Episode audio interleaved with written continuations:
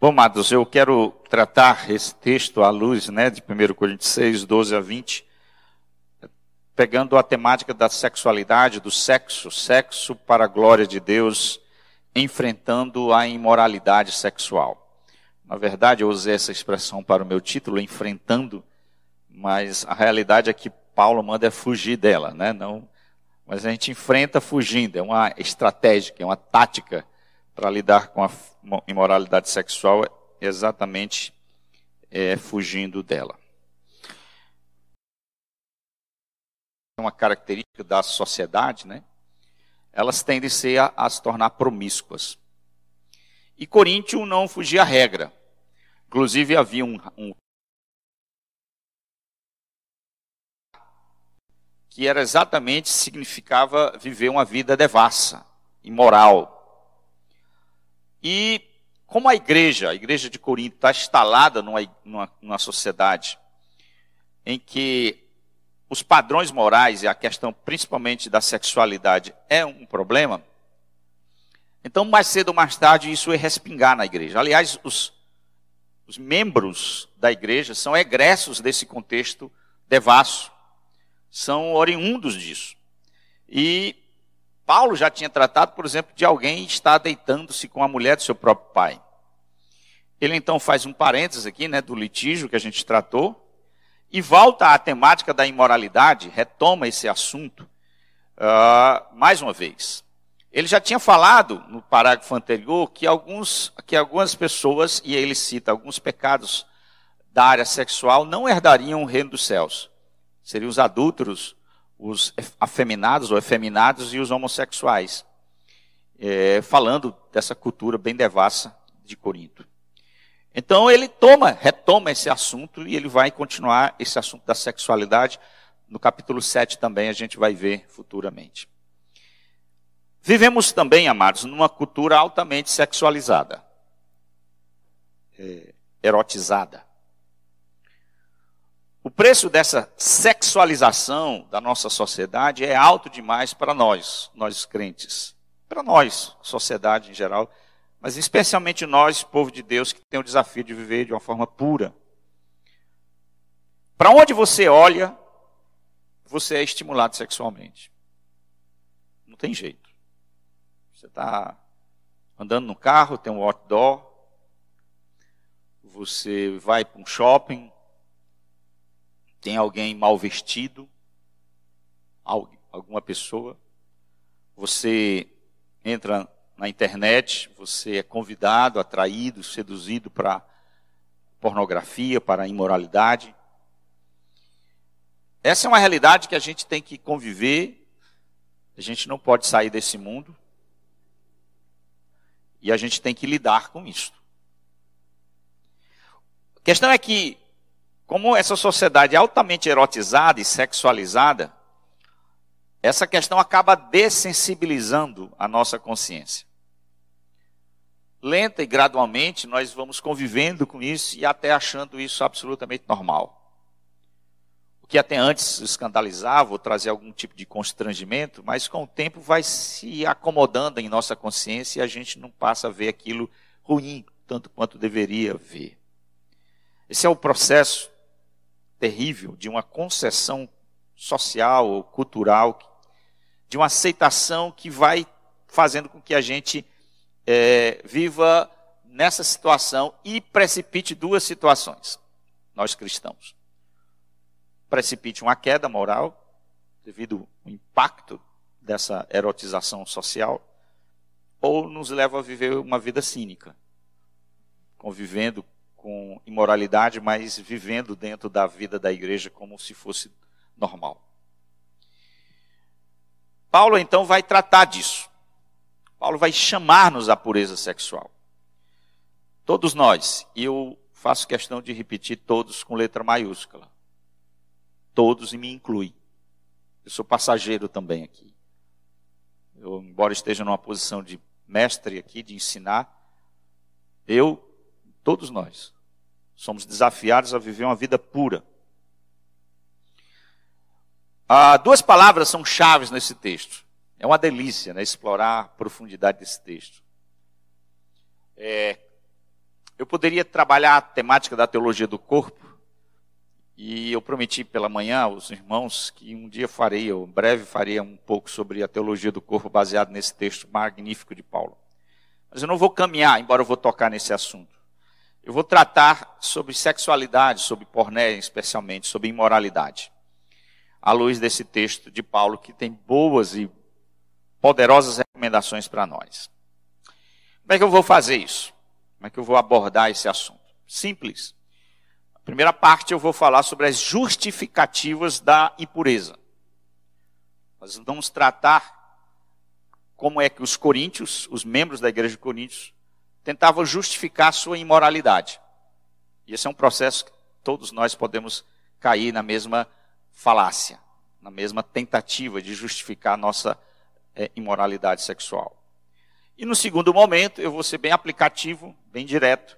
Eu vou falar aqui sobre é, como a gente pode fugir da imoralidade sexual. Quais são as orientações apostólicas que ele nos dá para nós fugirmos da imoralidade. Seria a parte 2 e eu concluo com três, com três falácias sobre sexualidade cristã, sobre sexualidade humana. Vamos lá. Justificativas para a impureza. O caso é que alguns membros da igreja, irmãos, eles estavam é, deitando-se com prostituta. Isso mesmo que você está ouvindo. Eles estavam procurando prostitutas e lá havia muitas prostitutas, já falei, é uma cidade portuária. Inclusive templo, né? há quem diga que há templos, é, a Diana lá, em que havia mil prostitutas cultuais. Né? Alguns acreditam que isso, não, isso era antigamente, na época de Paulo já não existia isso. Não importa. O fato é que eles estavam vi vivendo vidas de fornicação com prostitutas, os membros da igreja. E o pior não era isso. Isso já era grave. O pior é que eles tinham justificativa para assim fazer. Eles tinham argumentos dos quais eles usavam exatamente para poder dizer por que, que eles faziam isso de boa, sem, sem nenhum problema, sem nenhuma crise. Eles tinham uma visão que a gente chama de, de, de dualismo gnóstico. O que seria isso? Era uma visão do dualismo que se adentrou dentro do cristianismo nos primeiros séculos, em que eles entendiam, isso aqui era a visão dos coríntios, que o seu espírito, a parte espiritual do homem, eles tinham homem, espírito, corpo. Então, que a parte espiritual do homem, que é uma parte superior, eles haviam sido redimidos. O espírito havia sido redimido pelo evangelho. O espírito está numa dimensão é, acima.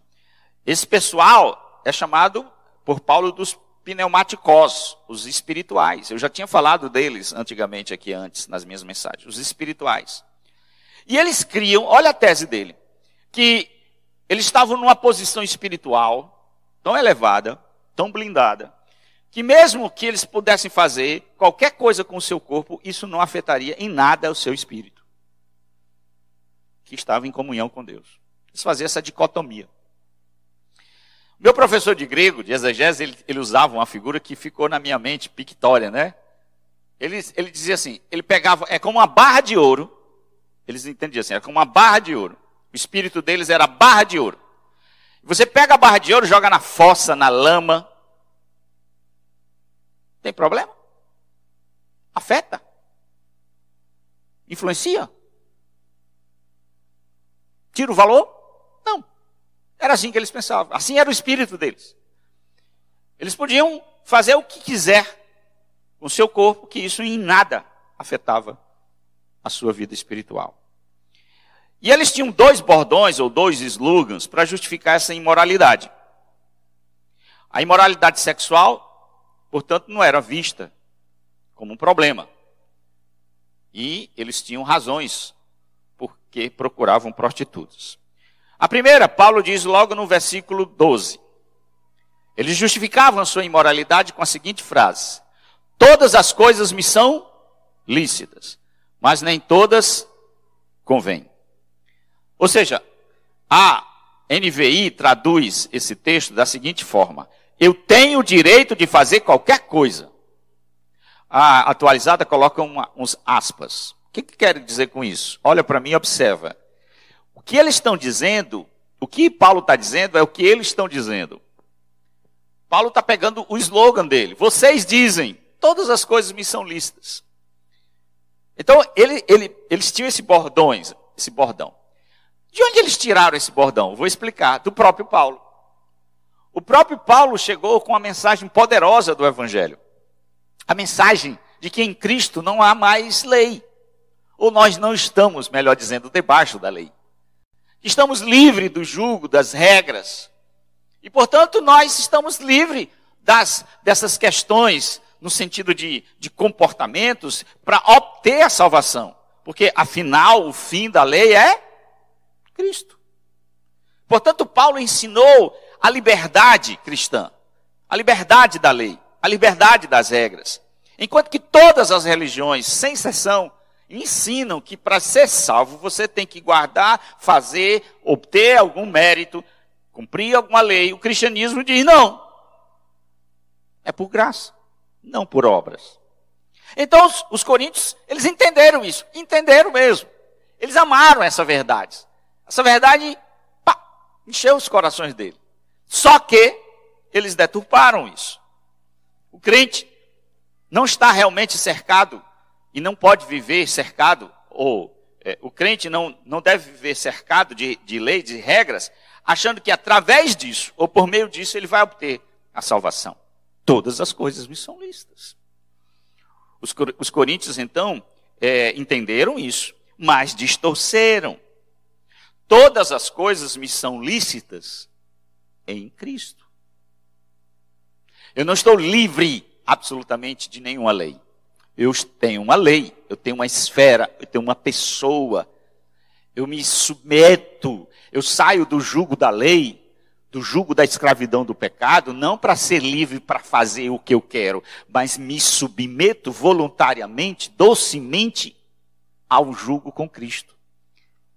Augustinho de Pona captou muito bem esse espírito da liberdade e da graça. Ame a Deus e faça o que você quiser. Todas as coisas me são lícitas em Cristo.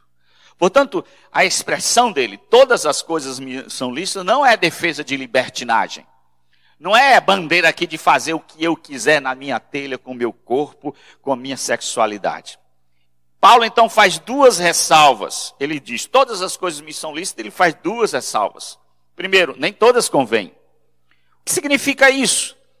Hum, significa que nem todas são aconselháveis ou são úteis. Liberdade, irmãos, não deve ser para mim mesmo. Não tem esse fim. A gente pensa que liberdade é, é, é um recado a todos vocês. Quando vocês se tornam parte de um corpo e vive realmente, de fato, uma membresia, vocês declaram com isso que vocês estão ligados a um corpo. E não significa é, é, que aqui você está dentro desse corpo, significa que você está livre para fazer o que você quiser. Você é regulado pela comunidade, você é regulado pelo princípio do amor. O peso de uma ação, se se ela realmente é boa, é também se ela beneficia os outros. Paulo vai usar esse mesmo bordão, amados, dizendo assim: todas as minhas coisas me são listas, mas nem todas as edificam. Ou seja, aquilo que a minha liberdade é, é moldurada pelo amor, pelo aquilo que edifica as pessoas.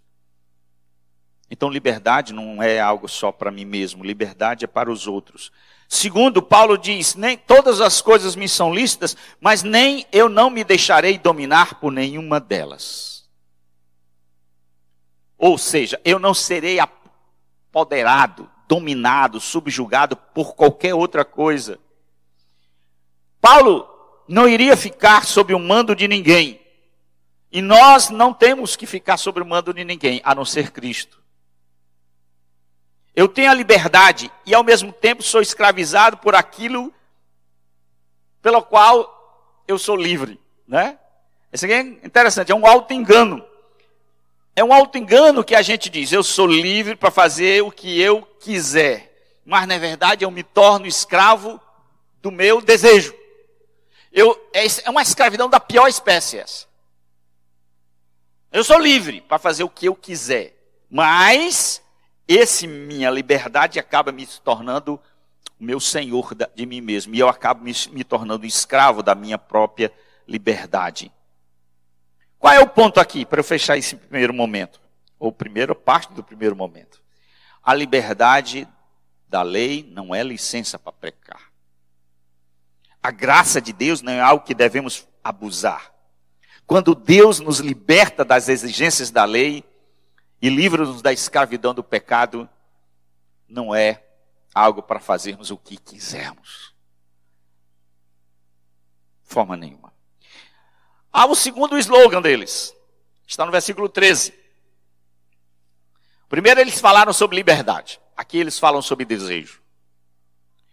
Olha o que eles dizem: os alimentos são para o estômago, e o estômago para os alimentos.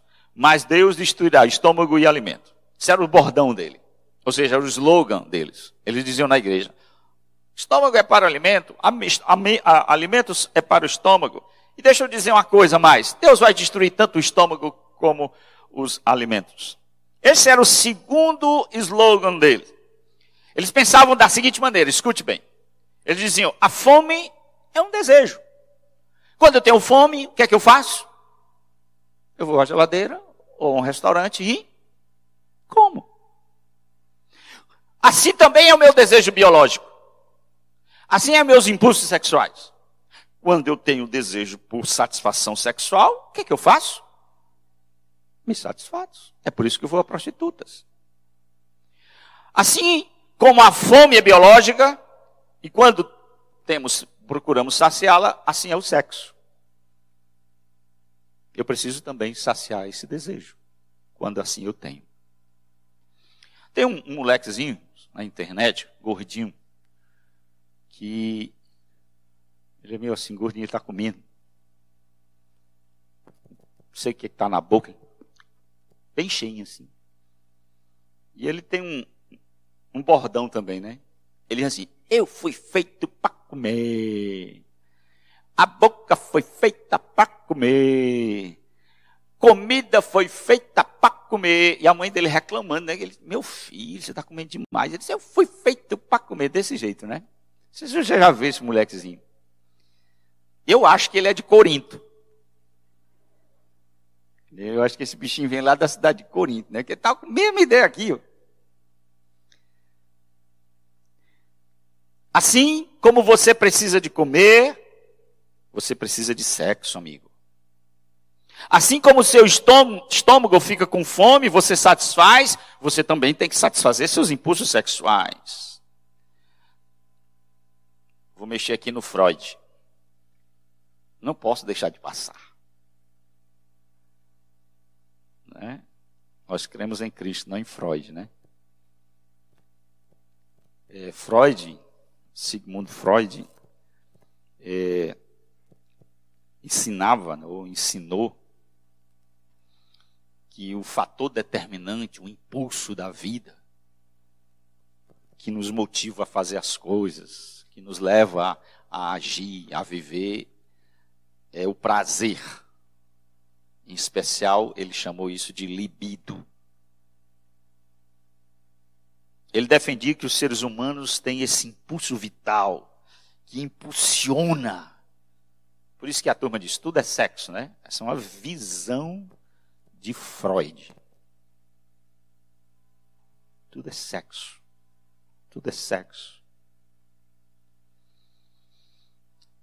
É, a gente assiste, às vezes, filmes, as pessoas aqui assistem novelas, séries, ou escutam músicas estão envolvidos nessa gama de cultura e eles acham, pensam, creem que tudo isso são esses diretores, essa turma que faz essa filosofia, essas questões e jogam para moldar os nossos, a nossa mente, a nossa percepção.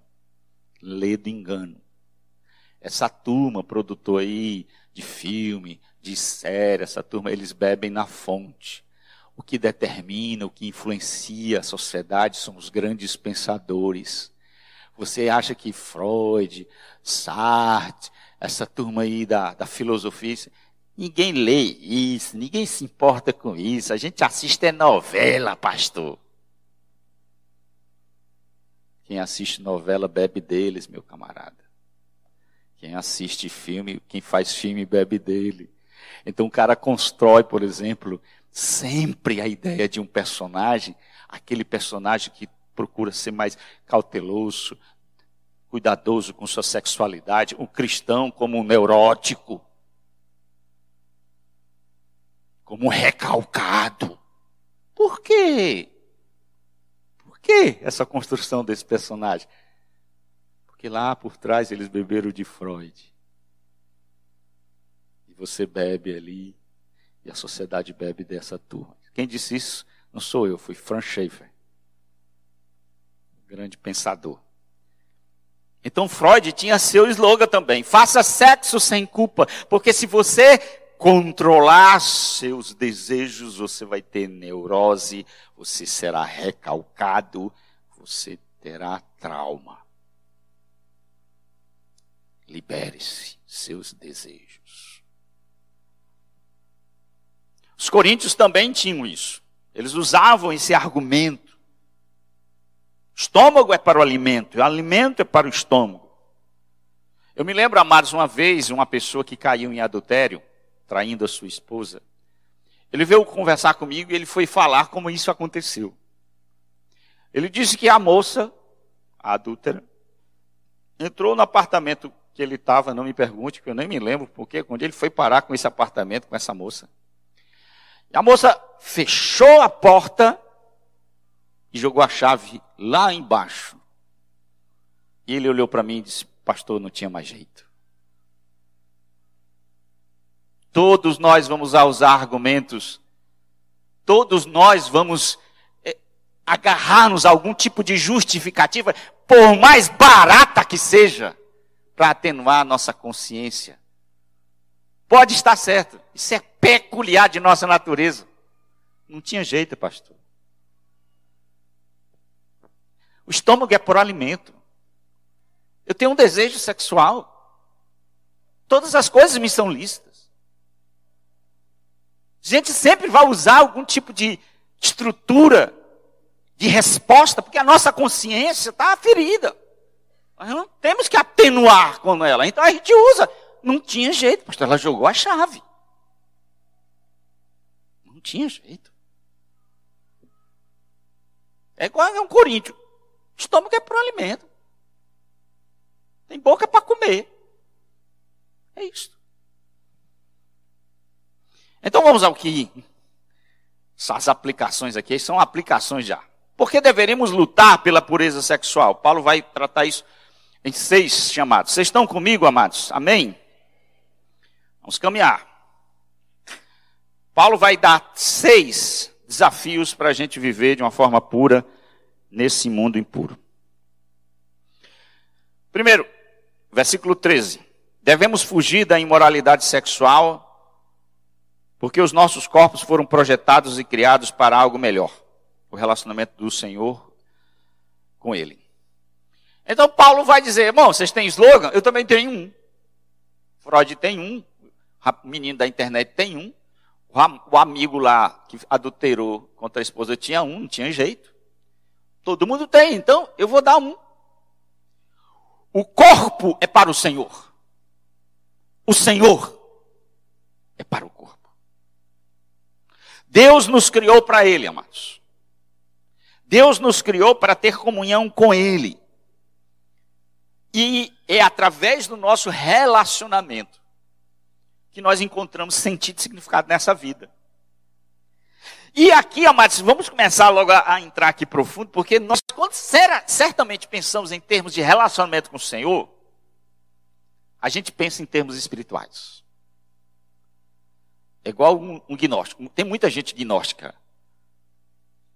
Tem muita gente gnóstica. Relacionamento com o Senhor é a oração, é ler a Bíblia, é jejuar. Essa parte, corpo, isso não é espiritual. Não, amados, é tudo, tudo. Deus criou tudo, você, o completo, o ser completo. Você não é uma alma perambulando no mundo. Nunca será. Você é um ser dotado de parte física e imaterial. E ele lhe criou para ele. Paulo é claro, o corpo seu é do Senhor. Para desfrutar nele a sua alegria. Cristo veio ao mundo porque o pecado corrompeu o propósito da nossa existência. O pecado nos enfeou, nos distanciou do Senhor. Mas o corpo não é uma propriedade sua para você fazer o que ele, o que tiver na telha.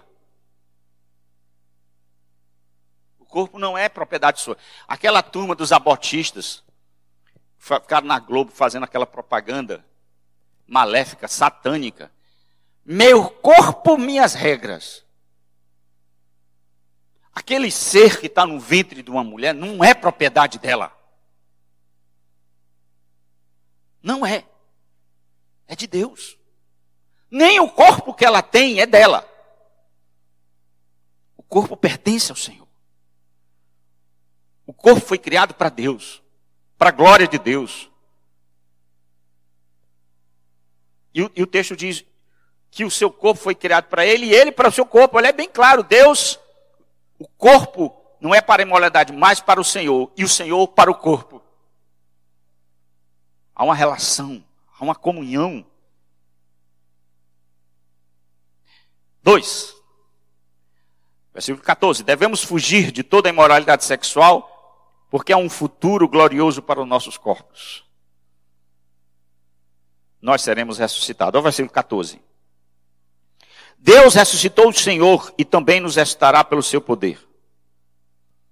A obra da retenção, amados, inclui todo o nosso ser.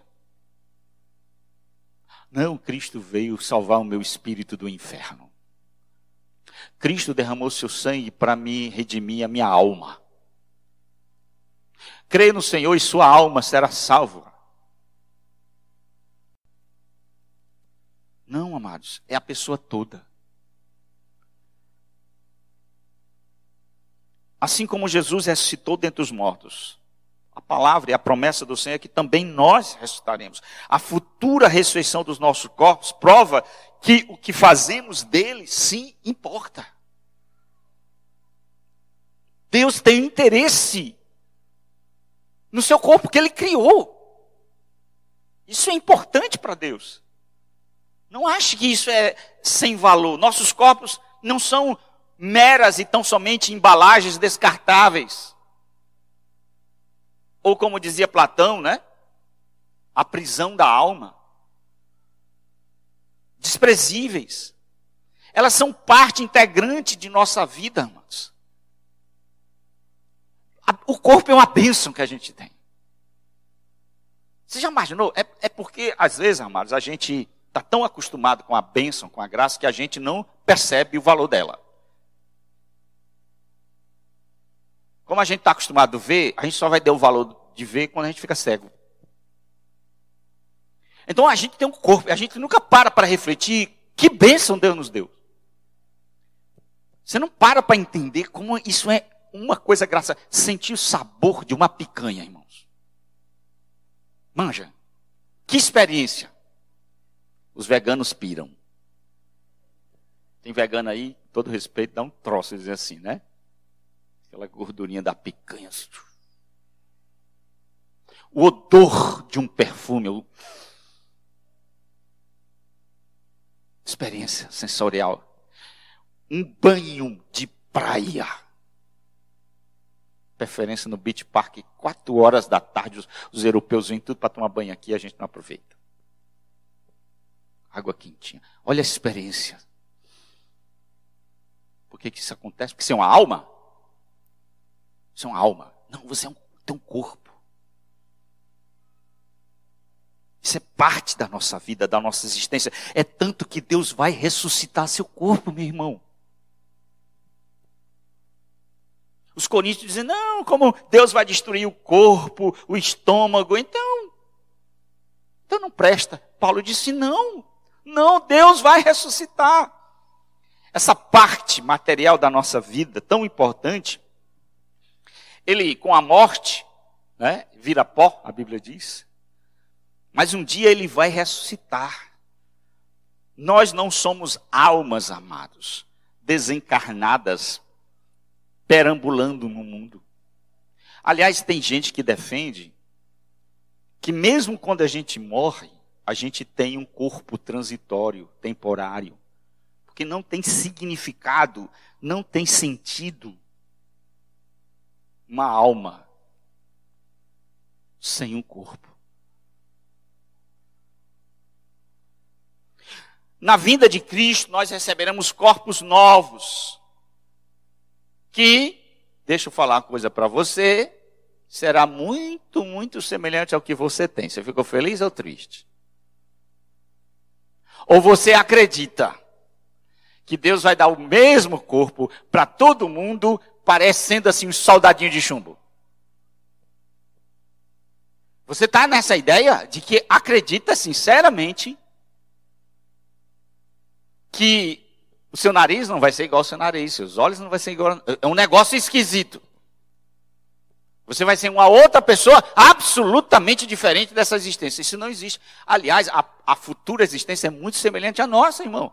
Eu já disse isso várias vezes. A gente fica imaginando o céu como brancos, sem, com anjo tocando harpa. Nada a ver com a realidade. Inclusive, eu acho que isso é uma ideia de Satanás. Não é só de desenho animado, não. É o diabo dizendo, olha como é que é o céu. É um tédio. Então a nossa existência há uma continuidade. Deus vai me ressuscitar. Esse corpo aqui, irmãos, eu vou falar isso em 1 Coríntios 15. Eu serei eu mesmo. Eu não vou olhar para o espelho. Quem é tu? Eu, claro, sem a calvície.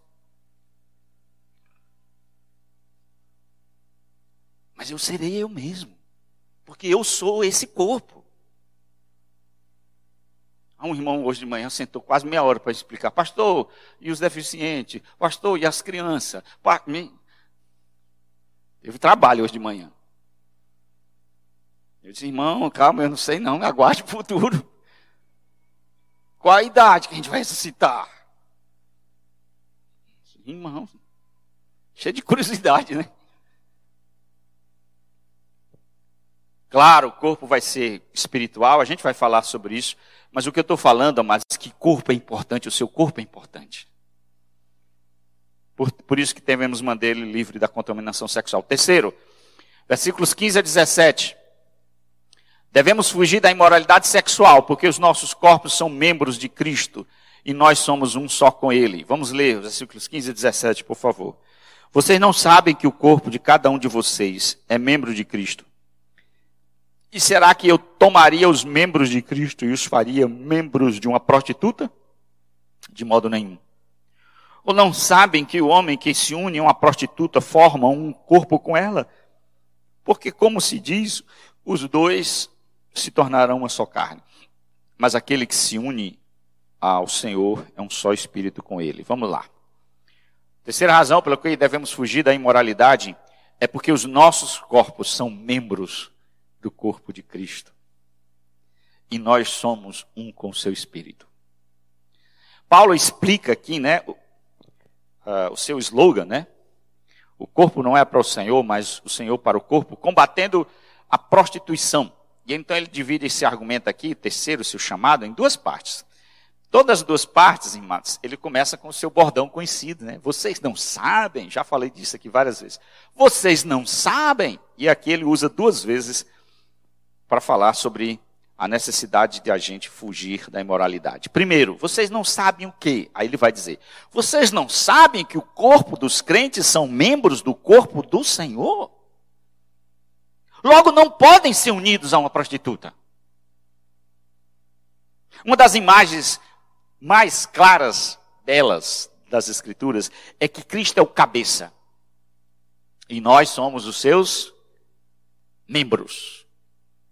Essa imagem Paulo vai usar e aplicar na, nos dons, 1 Coríntios 12. Mas aqui ele já usa isso. Já está fazendo essa relação aqui com relação à sexualidade. Nós somos um com Cristo. Aqui é a doutrina da união com Cristo. Nós somos um com Cristo. Amados, isso não é fantasia, não é mera teologia, isso não é quimera. Isso é uma realidade. Nós somos um com Cristo nós nos tornamos espiritualmente unidos na na cruz de Cristo por meio da fé, a tal ponto de Paulo dizer: os membros são do corpo de Cristo.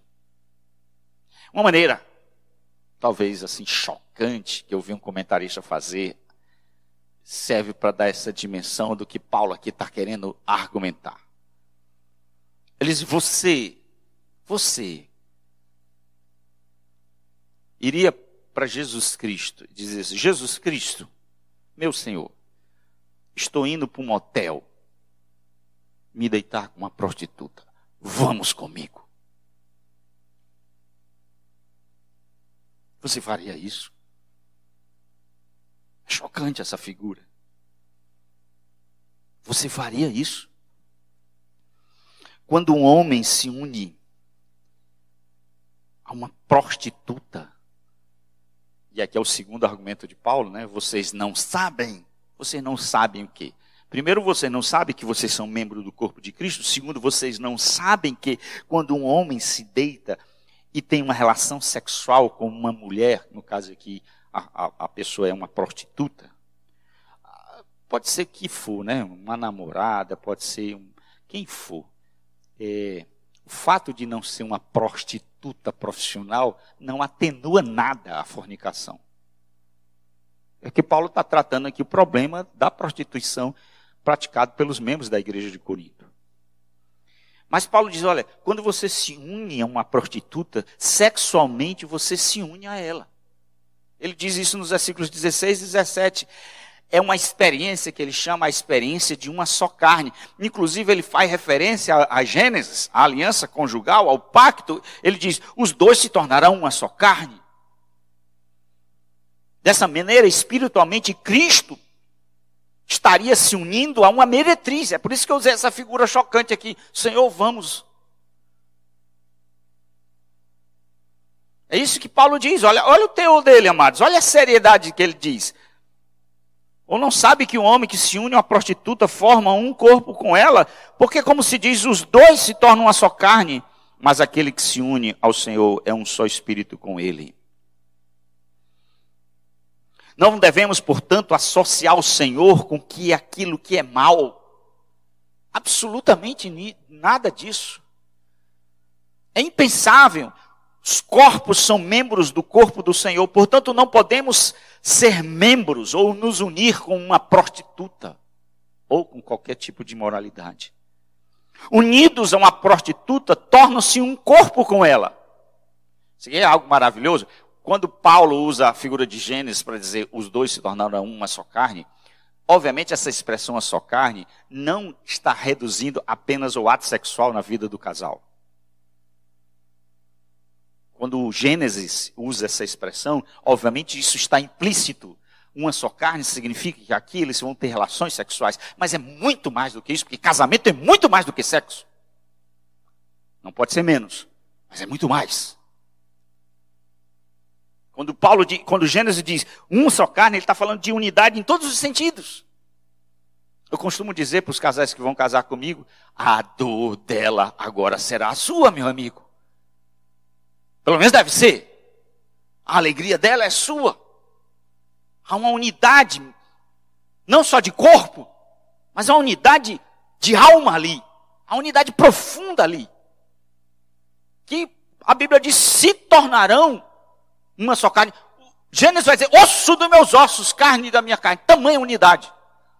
Não há unidade tão íntima que o, que o casamento. Pai e filho, não. Mãe e filho, não.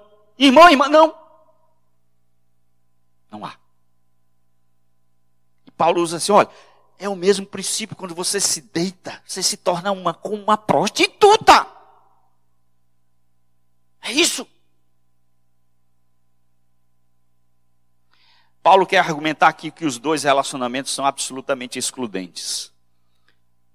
Não é assim, ou você é membro do corpo de Cristo e está unido com Ele, ou você se deita e vive uma vida de prostituição. Porque quando você se une com Ele, Paulo vai dizer, você se torna um espírito com Ele. Aqui é uma interessante, né? Não fala de corpo, fala do espírito. Deixa eu fazer um, um, uma Spoiler da minha última fala. Paulo não está condenando a união sexual. Pastor, escuta bem. Você chocou ao dizer quando a gente se deita com. Você não chama Jesus para fazer um ato de prostituição. Isso. Não é o ato sexual que vai chocar. Porque quando eu me deito com a minha esposa, Cristo está lá. Me abençoando. Você está entendendo? Ele me abençoa. Então não é o, o, ato apenas, ah, porque foi um ato sexual, é porque fez sexo. Não, não foi isso. É porque desonrou o corpo. É esse o problema. Mas eu vou falar isso um pouquinho mais na frente. Devemos fugir da imoralidade sexual porque os atos, os, os, tais atos causam dano. Versículo 18. Fujam da imoralidade sexual. Qualquer outro pecado que uma pessoa cometer é fora do corpo, mas aquele que pratica a imoralidade sexual peca contra o próprio corpo. Está todo mundo comigo? Digam um amém. Então é bom, me, me animei aqui, que eu estou pregando a segunda vez, né?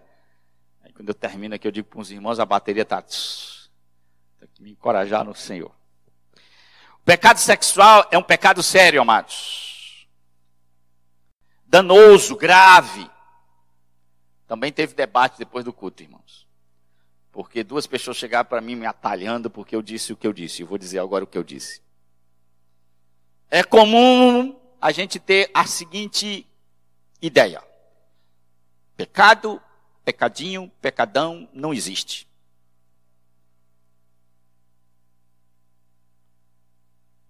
É? Todos os pecados são iguais. A gente fica com esse discurso. Aí eu disse que isso não é verdade.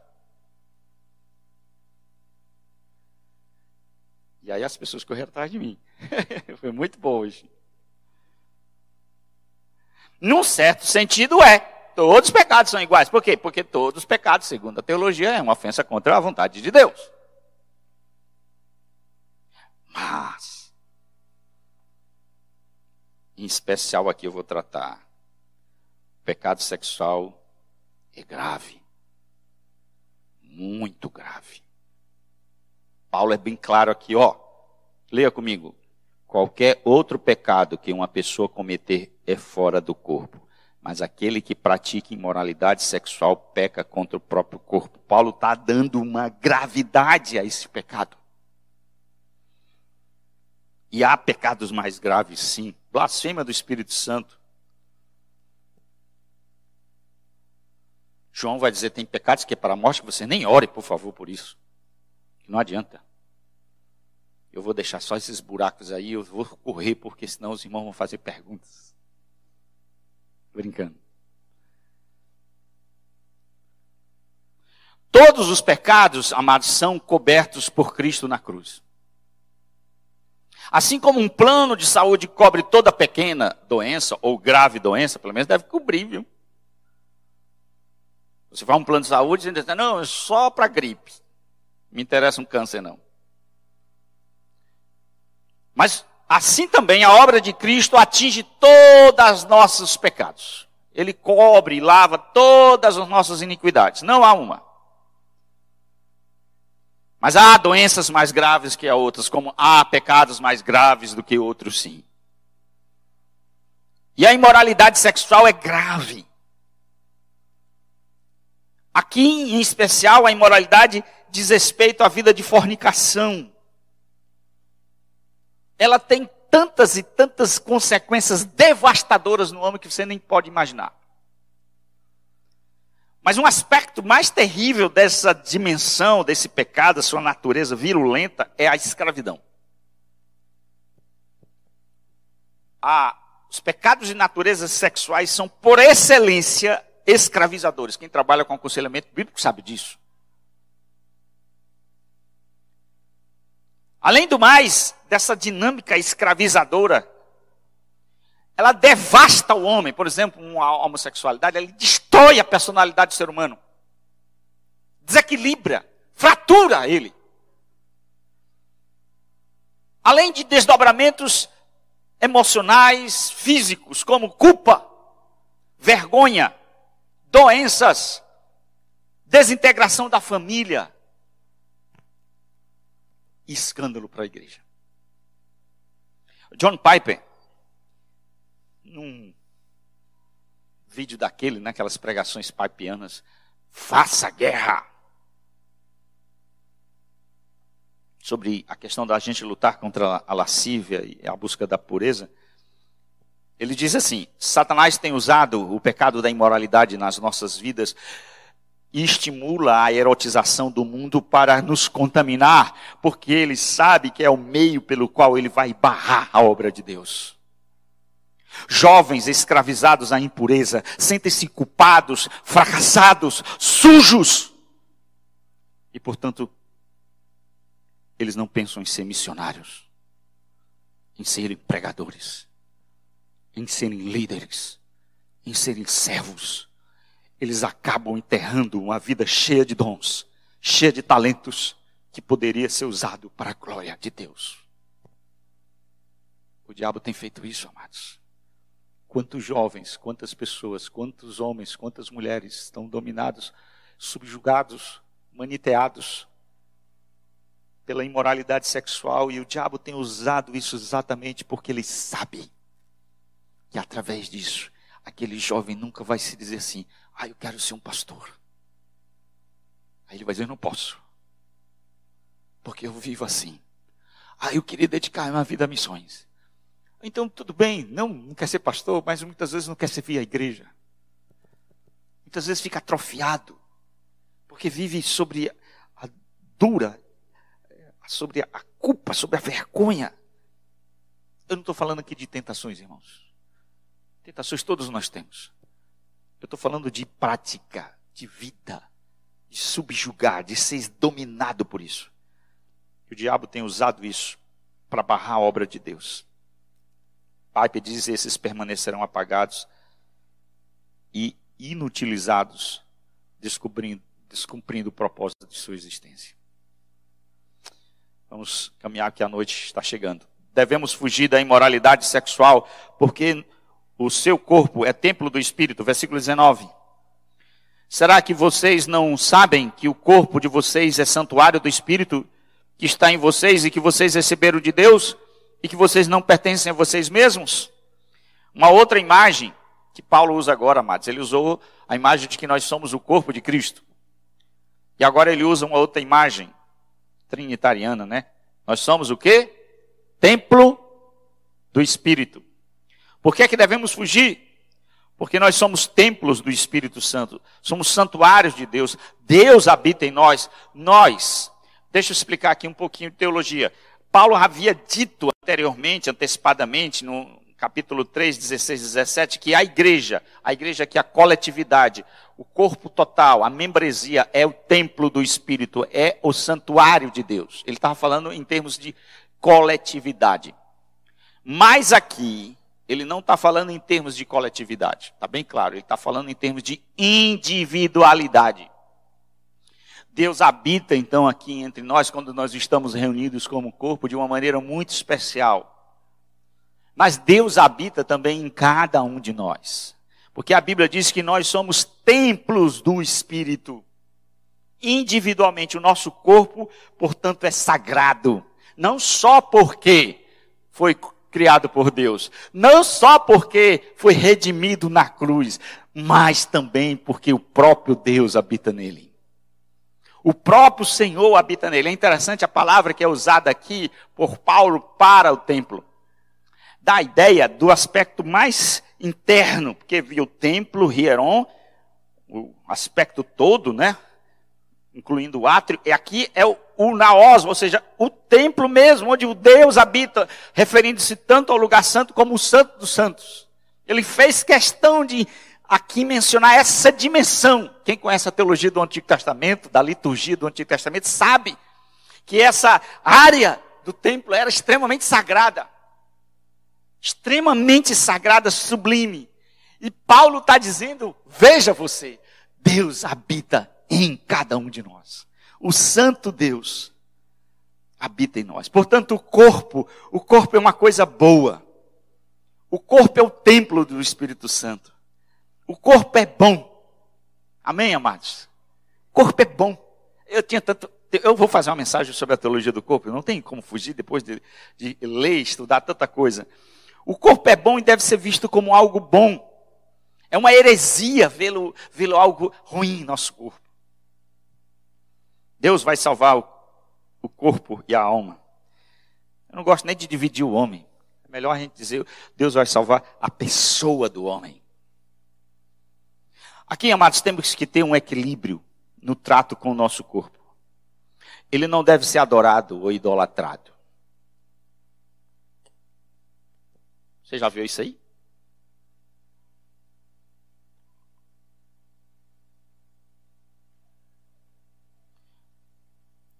Tinha muita coisa para dizer aqui, mas eu vou me segurar. Também não deve ser maltratado, mal cuidado.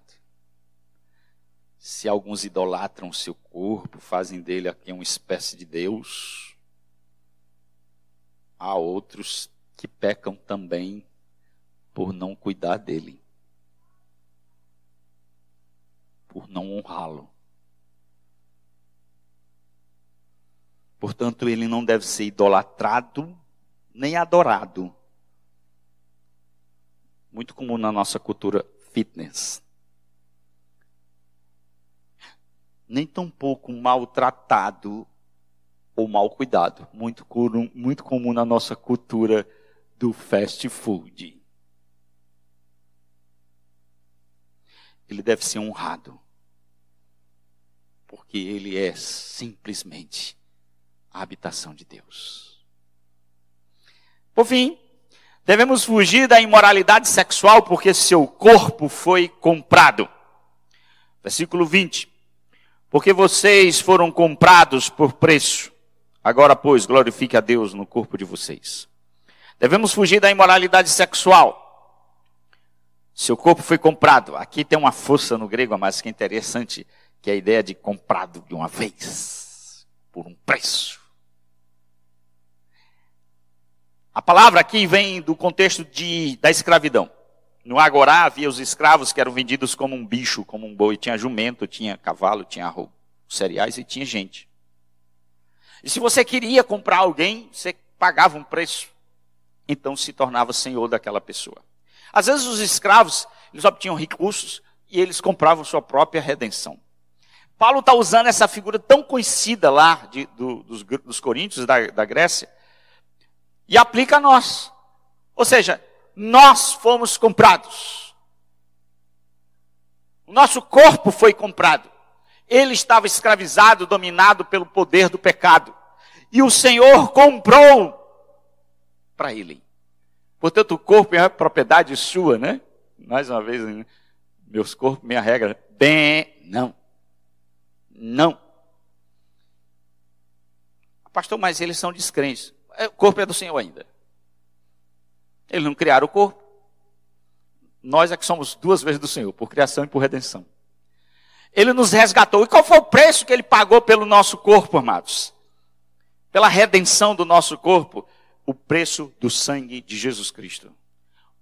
Pedro vai dizer que é um preço é, muito mais alto, muito mais valioso do que ouro refinado. Não há dinheiro, não há valor que possa pagar isso. Somente o sangue de Cristo foi o preço que Jesus pagou para que nos arrancasse do domínio do pecado. A consequência lógica dessa verdade é uma vez que nós fomos pagos e comprados por preço, glorifique a Deus em seu corpo. Já que Ele é santo, já que pertence ao Senhor, devemos usar o nosso corpo para a glória do Senhor. Amém, irmãos? Use seu corpo para a glória de Deus. É isso que Paulo termina. Glorifique a Deus em seus corpos. Que os seus corpos não seja para a imoralidade, mas para a glória do Senhor, porque foi para isso que ele nos criou, para a glória dele. Quero terminar com três falácias sobre sexualidade que eu preciso terminar. Primeira, sexo, primeira falácia. Falácia é uma coisa falsa. Sexo é ruim, mal e sujo. Bem, não é. Depois de um sermão desse, tratando da imoralidade, é possível que alguém aqui possa pensar que ter sexualidade, fazer sexo é algo ruim e sujo. Não é. Sexo é bom. Deixa eu dar uma palavra melhor. É muito bom. Amém? Esse amém aí pode ser um amém gnóstico. É um amém que diz assim: é, não, pastor, bom é orar. Eu ia dizer um negócio assim, eu estou me controlando, Senhor, me assuma. Eu vou me controlar, mas eu, eu tive vontade de rir do que eu ia dizer. Vocês estão curiosos, né? Sexo é bom. Quando Deus criou o homem, disse, não é bom que eu esteja só. Aí depois, quando ele criou, e viu Deus que é muito bom. E é bom mesmo. Eu, eu fico interessante, os, os casais, eu estou fazendo aconselhamento com seis, sete casais. E um dos assuntos que a gente toca é sobre sexualidade. Eu vou dizer isso com muita liberdade. Eu disse, olha, se tivesse um padre aqui, ele ia falar de algo que ele não sabe. Mas eu sei. Isso não me dá autoridade. Ah, porque o senhor sabe que você tem casado, sua esposa, você tem uma vida com, íntima com sua esposa, isso dá autoridade. Não, claro, não é isso. O que me dá autoridade é a palavra para dizer que é bom. O desejo sexual, portanto, é uma coisa boa. E a gente tem que desconstruir essa ideia que jogaram para o protestantismo. O catolicismo anda defendendo isso, a virgindade perpétua de Maria, porque se Maria fez sexo, ela é. Não, Maria é santa. Maria é uma, uma mulher digna, mesmo tendo feito sexo e tendo filho, isso não tem nenhum problema. Paulo, Abraão, tantos outros fizeram. Estão na glória.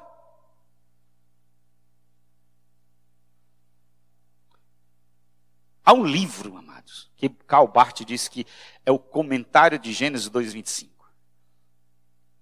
É, é, não é um comentário, não, é a celebração de Gênesis 2,25. Eis que um, e o outro estavam nu e não se envergonhavam. Há um livro na Bíblia que celebra a sexualidade, o erotismo belo, santo dentro do casamento, que chama-se Cantares. Portanto, a Bíblia celebra a sexualidade Sexo é algo bom, é divino, é sagrado. Eu sempre digo, sexo dentro, sexo fora do casamento é pecado. Um casamento que não tem sexo é pecado. A não ser que haja um motivo justificável. A gente vai chegar no capítulo 7 vai falar sobre isso. Um casal que não está vendo vida sexual, algo está errado. Portanto, Deixa eu dar o um conselho a vocês, solteiros. Dois pontos. Case-se. Respeitando aqueles que têm um chamado de ser celibato. Respeitando essas pessoas que já viveram, estão na viuvez ou não, divorciados. E podem casar também. Eu não estou dizendo que os, a vida celibatária é uma vida espiritualmente inferior. Jesus foi celibato, Paulo também foi. Eu acho que Paulo casou, depois viveu a vida de celibato. Mas o que interessa, o que eu estou dizendo aqui, é os jovens que vão viver e devem lutar pela, contra a imoralidade. Há um local criado por Deus, santo, belo, chama-se casamento. Nesse local, sexo é bênção. Deus é glorificado quando fazemos sexo com o nosso cônjuge. Deus é adorado. Deus é exaltado. Tiremos essa ideia dualística de que sexo é algo ruim, sujo e mal. Não é. Case-se, jovens. Não de uma forma irresponsável, não de uma forma apressada, inconsequente, mas case-se. Segundo, a impureza sexual está relacionada somente aos homens e não também às mulheres. Aqui é outra falácia. Bem. Não, esses homens, esse negócio de sexo, de imoralidade é com homem. O problema de sexo é com homem.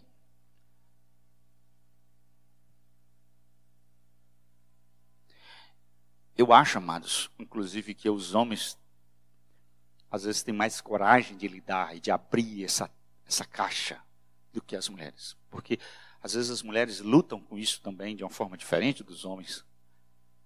E muitas vezes elas se sentem talvez inibidas ou, ou